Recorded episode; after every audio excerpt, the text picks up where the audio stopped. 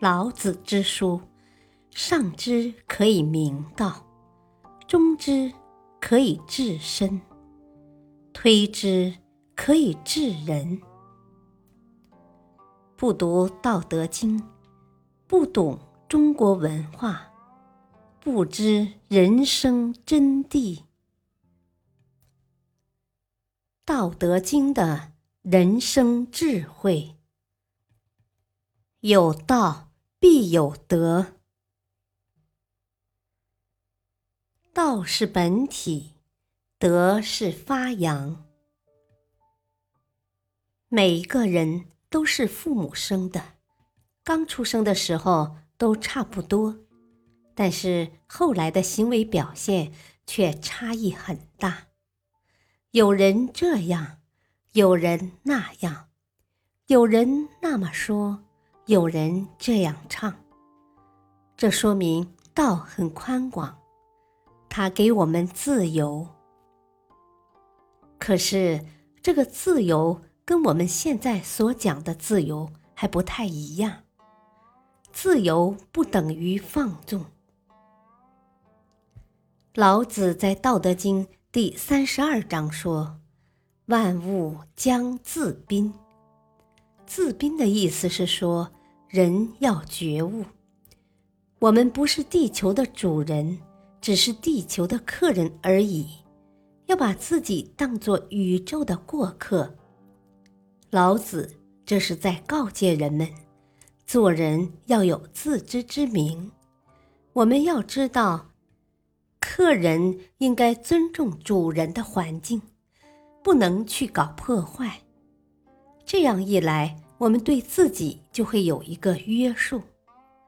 老子所讲的自宾，用现代的语言来讲，就是有自由，但要把自由的流弊洗刷掉。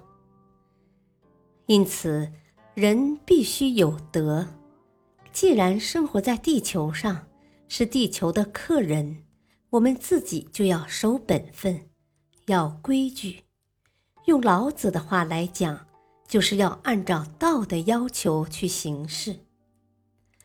几千年来，凝聚中国社会力量的不是宗教，而是道德。中国人所信仰的就是道德。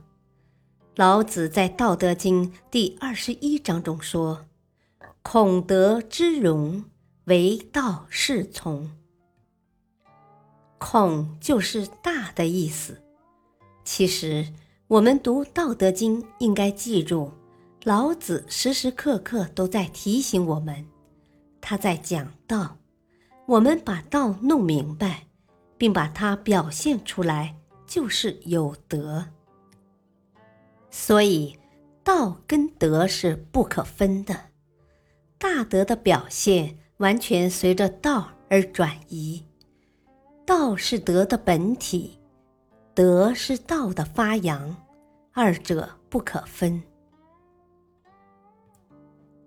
所以在《道德经》第二十二章，老子就讲：“圣人报一，为天下事。”为什么用一？一就是小，小就是道，道是最简的。少就有德，为什么呢？因为少才可以慢慢增加。所以报一可以为天下的模范。我们做给别人看，而不要去教别人，也不要去禁止，更不要硬性规定别人非如此不可。这样一来。别人就会自然而然的跟着我们走，而且不会有勉为其难的感觉。这才是最了不起的。怎样才能做到这一点呢？老子在《道德经》第二十二章接着说：“不自见故明，不自是故彰，不自伐故有功。”不自矜故长，不自见故明，意思是不自我表现，你反而高明。因为若总是吹嘘自己怎样怎样，别人一听就会生厌。不自是故彰，以及不自以为是，人家反而更尊重你，认为你最懂，就让你来做。不自伐故有功，即不夸耀自己的功劳，大家反而说这功劳是你的。不自矜故长，就是说一个总是自负的人。是成长不起来的，不自负，也不认为自己有能力，反而成长很快。老子的这几句话，就是在讲三个字，叫做曲则全，北曲才能求全，不能屈身折节，最终肯定会遭受挫折。大家都喜欢长长久久。唯一的办法就是多增加道德修养。所以老子在《道德经》第二十三章说：“故从事于道者，道者同于道，德者同于德，失者同于失。同于道者，道亦乐得之；同于德者，德亦。”乐得之，同于失者，失亦乐得之。故从事于道者，道者同于道。是说道本来在你身上，可它不会自己发扬出去，而是要你随时把它表现出来。孔子也讲过同样意思的话：人能弘道。非道弘人，同于道，就是说你得到道了，并与道同行，不做违反自然规律的事情。德者同于德，失者同于失。即你表现的有德性，就得到德；你表现的失道、失德，你就失去了道。失去了德，这个得失跟道有着千丝万缕的关系。同于道者，道亦乐得之。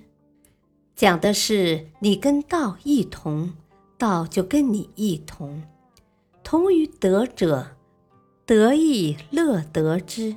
以及你表现的有德性，德性就会在你身上。别人抢也抢不走，但是很不幸，大部分人都是同于失者，失亦乐得之。如果门邪道，旁门左道，那么失道、失德就永远跟着你了。感谢收听，下期播讲依道而行。敬请收听，再会。